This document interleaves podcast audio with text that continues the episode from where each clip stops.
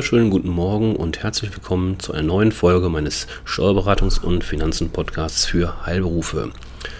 Ja, das Thema Corona lässt uns alle nicht in Ruhe. Es wird uns sicherlich auch noch eine längere Zeit begleiten. Daher werde ich in einigen Folgen, nicht zwingend in jeder, weil es muss ja auch unabhängig von Corona weitergehen, werde ich mich doch noch hin und wieder mit dem Thema beschäftigen. Heute möchte ich Sie über das Thema Kurzarbeitergeld, das ist ja eine der Maßnahmen der Bundesregierung, um die finanziellen Verluste bzw. Belastungen äh, aufzufangen.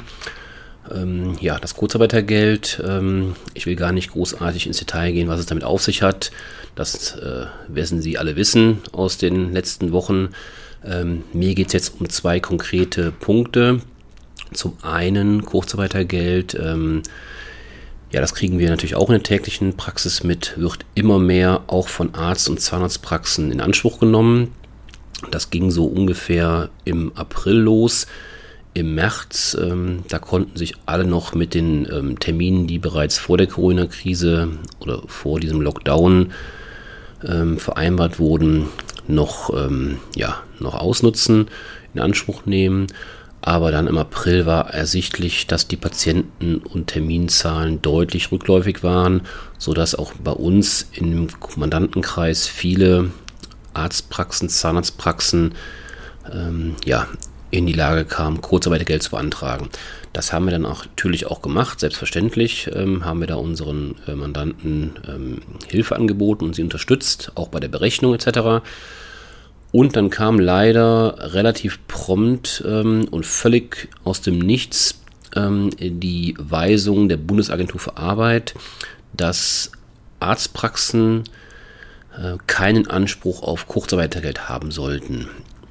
Das hat uns natürlich total überrascht und ähm, war nicht mit zu rechnen. Die Begründung war, nur ganz kurz äh, vereinfacht ausgedrückt, die Begründung war, dass ähm, es ja für Ärzte einen separaten Schutzschirm gebe, und dieser eben dann auch das Thema Kurzarbeitergeld abdecken sollte, was aus unserer Sicht und auch aus Sicht der uns angeschlossenen Rechtsanwälte aus dem ETL-Verbund ähm, so nicht richtig sein konnte.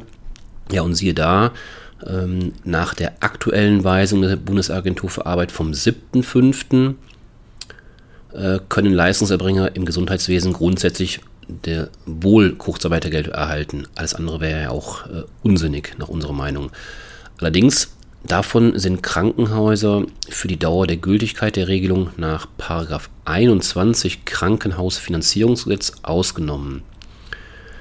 Ja, mit dieser Weisung vom 7.5. korrigiert die Bundesagentur für Arbeit ihre vorherige, aus unserer Sicht fehlerhafte Weisung, die Vertragsärzten und Zahnärzten Kurzarbeit versagte. Ja, die Bundesagentur stellt somit in dieser aktuellen Weisung klar, dass Leistungserbringer im Gesundheitswesen, äh, Klammer auf, mit einer befristeten Ausnahme für Krankenhäuser, Klammer zu, grundsätzlich Anspruch auf Kurzarbeitergeld haben. Ja, Anspruch auf das Kurzarbeitergeld gibt es somit zusammenfassend für folgende Gruppen von Leistungserbringern im Gesundheitswesen. Das sind zum einen die Vertragsärzte, die Vertragszahnärzte, Vorsorge- und Rehabilitationseinrichtungen, ja, Apotheken, Leistungserbringer von Heilhilfsmitteln und sonstige Leistungserbringer. Ja, das soll es zu dem ersten Thema gewesen sein. Das heißt, also da kann ich und können sich alle beruhigen. Das Kurzarbeitergeld ist wieder frei sozusagen. Das zweite Thema zum Thema Kurzarbeitergeld äh, soll sich mit der Höhe beschäftigen. Und zwar sind ja, nachdem klar war, ähm, dass äh, lediglich in Anführungszeichen 60 Prozent bzw. 67 Prozent bei Beschäftigten mit Kindern das Kurzarbeitergeld betragen soll, äh, wurde ja schnell laut ähm, die Stimme, die Forderung, das ist zu wenig, das muss mehr werden. Darauf hat die Bundesregierung offensichtlich reagiert und hat ein höheres Kurzarbeitergeld in Aussicht gestellt, indem sie einen, sozusagen, einen sogenannten Sozialschutzpaket 2 äh, planen. Ja, auch wenn die Lockdown-Maßnahmen in schnellen Schritten gelockert werden, ist es halt noch ein weiter Weg bis zur Normalität von Corona und Kurzarbeit bleibt in vielen Praxen leider an der Tagesordnung. Ja, mit dem finanziellen Ausgleich, wie ich gerade schon sagte, des ausgefallenen Lohns von aktuell 60 bzw. 67 Prozent bei Beschäftigten mit Kindern, ja, da geht für die Beschäftigten, für die Betroffenen eine nicht unerhebliche Lohneinbuße einher. Dies kann ja insbesondere bei Kurzarbeit über mehrere Monate, was wir alle noch nicht abschätzen können, zu erheblichen finanziellen Engpässen führen. Weil die Arzthelferin oder Zahnarzthelferin ähm, muss natürlich trotzdem ihre Miete, ihren Lebensunterhalt bestreiten, sich um ihre Kinder kümmern. Logischerweise, die Kosten laufen alle mit. Wenn aber das, was reinkommt, deutlich reduziert ist, dann ist es natürlich klar, dann wird es irgendwann eng. Und um diese Einkommenseinbußen abzumildern, will der Gesetzgeber nun den Anspruch auf Kurzarbeitergeld erhöhen. Nach diesem Gesetzesentwurf zum Sozialschutzpaket 2 soll das Kurzarbeitergeld ab dem vierten Kurzarbeitsmonat auf 70 Prozent beziehungsweise bei Beschäftigten mit Kindern auf 77 Prozent steigen. Für Arbeitnehmer, die sieben und mehr Monate in Kurzarbeit beschäftigt werden, soll ab dem siebten Monat Kurzarbeitergeld in Höhe von 80 Prozent bzw. 87 Prozent mit Kindern gewährt werden. Das höhere Kurzarbeitergeld soll zudem nur gewährt werden, wenn die Arbeitszeit wegen Kurzarbeit um mindestens 50 Prozent gemindert wurde.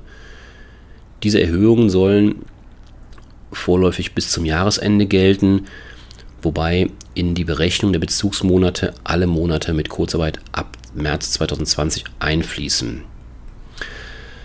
Damit auch die Arbeitnehmer in Kurzarbeit mehr als 60% bzw. 67% ihres Nettolohns erhalten, zahlen viele Arbeitgeber jetzt schon einen Zuschuss zum Kurzarbeitergeld. Das war bis jetzt ja auch schon möglich. Bereits jetzt unterliegt dieser Zuschuss des Arbeitgebers zum Kurzarbeitergeld nicht der Sozialversicherung, wenn die Summe aus dem Kurzarbeitergeld und dem Zuschuss nicht mehr als 80 Prozent des ausgefallenen Bruttoarbeitslohns beträgt. Mit dem bereits existierenden Corona-Steuerhilfegesetz, dessen Entwurf des Bundes, das äh, Bundesministerium für die Finanzen veröffentlicht hat, sollen Zuschüsse bis zu dieser Grenze glücklicherweise auch steuerfrei bleiben. Sie unterliegen allerdings, wie auch das Kurzarbeitergeld, dem sogenannten Progressionsvorbehalt. Das heißt, sie werden bei der Ermittlung des Steuersatzes berücksichtigt, dem die im Jahr 2020 steuerpflichtigen Einkünfte unterliegen. Dies soll für Zuschüsse des Arbeitgebers zum Kurzarbeitergeld und zum Saisonkurzarbeitergeld, dieses ist speziell für die Baubranche, ist aber auch Bestandteil dieses Entwurfs, Gesetzentwurfs, gelten die innerhalb der genannten Grenzen und Lohnzahlungszeiträume März bis Dezember 2020 geleistet werden. Übrigens, Arbeitgeber können den höheren Leistungssatz für Eltern mit unterhaltspflichtigen Kindern zur Berechnung von Kurzarbeitergeld nur berücksichtigen, soweit in den elektronischen Lohnsteuermerkmalen des Arbeitnehmers ein Kinderfreibetrag von mindestens 0,5 eingetragen ist. Nochmal zur Erinnerung, ich hatte in meiner äh, bisherigen Ausführung immer 60 bzw. 67, 70 bzw. 77 Prozent oder 80 bzw. 87 Prozent eingeschoben, immer mit dem Hinweis, der höhere Satz ist äh, möglich, wenn Kinder vorhanden sind. Ja, diese Kinder müssen allerdings auch nachgewiesen werden. Und äh, wir müssen uns nichts vormachen, wir leben immer noch in Deutschland. Ähm, Bürokratie wird hier hochgehalten und es muss natürlich nachgewiesen werden. Da wird nichts auf Zuruf passieren, was ja grundsätzlich auch in Ordnung ist. Das heißt für Sie, Sie müssen natürlich prüfen, beziehungsweise Ihre Mitarbeiter müssen prüfen, ob denn die entsprechenden Lohnsteuermerkmale äh, korrekt beziehungsweise vollständig sind. Ja, diese Eintragung in die elektronischen Lohnsteuermerkmale sind nur in den Steuerklassen 1 bis 4 überhaupt möglich. Daher müssen Arbeitnehmer mit der Lohnsteuerklasse 5 oder 6 einen Antrag auf Berücksichtigung des erhöhten Kurzarbeitergeldes bei der Bundesagentur für Arbeit stellen. Wie gesagt, man muss aufpassen. Ähm, ja, ich brauche einen Nachweis, dass ich ein Kind habe als Mitarbeiter, als Angestellter. Ähm, diese sogenannten elektronischen Lohnsteuermerkmale sehen aber nur vor, dass bei den Steuerklassen 1 bis 4 dieser Eintrag, dieser automatische Eintrag möglich ist. Und daher müssen die Mitarbeiter der anderen Steuerklassen, zur Erinnerung, wir haben in Deutschland aktuell sechs Steuer Lohnsteuerklassen, 1 bis 6, 1 bis 4 und jetzt 5 bis 6, 5 und 6. Das sind speziell die Steuerklassen. Also 5 ist meistens ähm, bei Verheirateten der schlechter verdienende. Ähm, das heißt, bei Verheirateten habe ich ja grundsätzlich die Wahl, äh, die Steuerklassen 4.4 oder 3.5 bzw. 5.3 zu nehmen. Äh, da vielleicht für Sie kleiner Exkurs, Randnotiz als, ähm, ja, als äh, grobe Richtlinie. Sollte der Besserverdienende von beiden Ehegatten mindestens 60 Prozent des Gesamteinkommens verdienen, dann macht es durchaus Sinn, die Lohnsteuerklassen 3 für den Besserverdienenden und 5 für den Schlechterverdienenden zu wählen. Somit bleibt jeden Monat mehr Netto im Portemonnaie übrig. Ja, wie gesagt, diese Steuerklassen 5 und 6 äh, sind nicht automatisch verfügbar oder erfasst mit den Kindereinträgen. Daher muss dann eben ein Antrag bei der Bundesagentur für Arbeit separat gestellt werden. Damit bereits zeitnah dieser Leistungssatz, dieser erhöhte Leistungssatz angewendet werden kann, sollten Ihre betroffenen Arbeitnehmer ja Ihnen als Arbeitgeber einen Kindergeldnachweis der Familienkasse über ein berücksichtigungsfähiges Kind einreichen. Von Amts wegen, also wie gesagt, diese elektronischen Lohnsteuermerkmale, von Amts wegen werden in den Elstern, das sind diese elektronischen Lohnsteuermerkmale, ist nur die Abkürzung, nur Kinder bis zum vollendeten 18. Lebensjahr berücksichtigt. Doch aufgrund von Berufsausbildung oder Studium können sie bis maximal zum 25. Lebensjahr, also bis zum Ablauf des 25. Lebensjahr, noch als steuerlich berücksichtigungsfähiges Kind im Sinne des Einkommensteuerrechts gelten.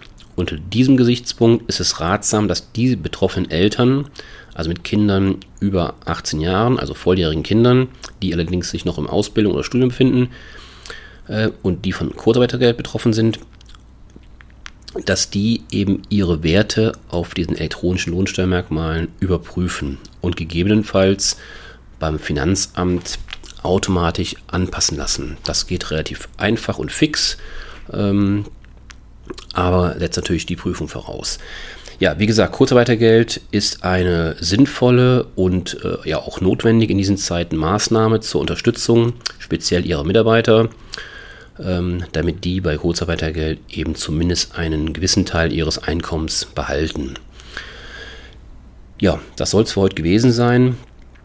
Ähm, wie immer gilt, wenn Sie Fragen haben, zögern Sie bitte nicht, mich zu kontaktieren auf einem der verschiedenen möglichen Wege sei es als Kommentar unter diesem Podcast, sei es als E-Mail, wie auch immer, nutzen Sie die Möglichkeit. Und ähm, dann wünsche ich Ihnen einen schönen äh, Resttag, eine schöne Woche und äh, behalten Sie die Nerven und bleiben Sie vor allem gesund in diesen Zeiten. Tschüss,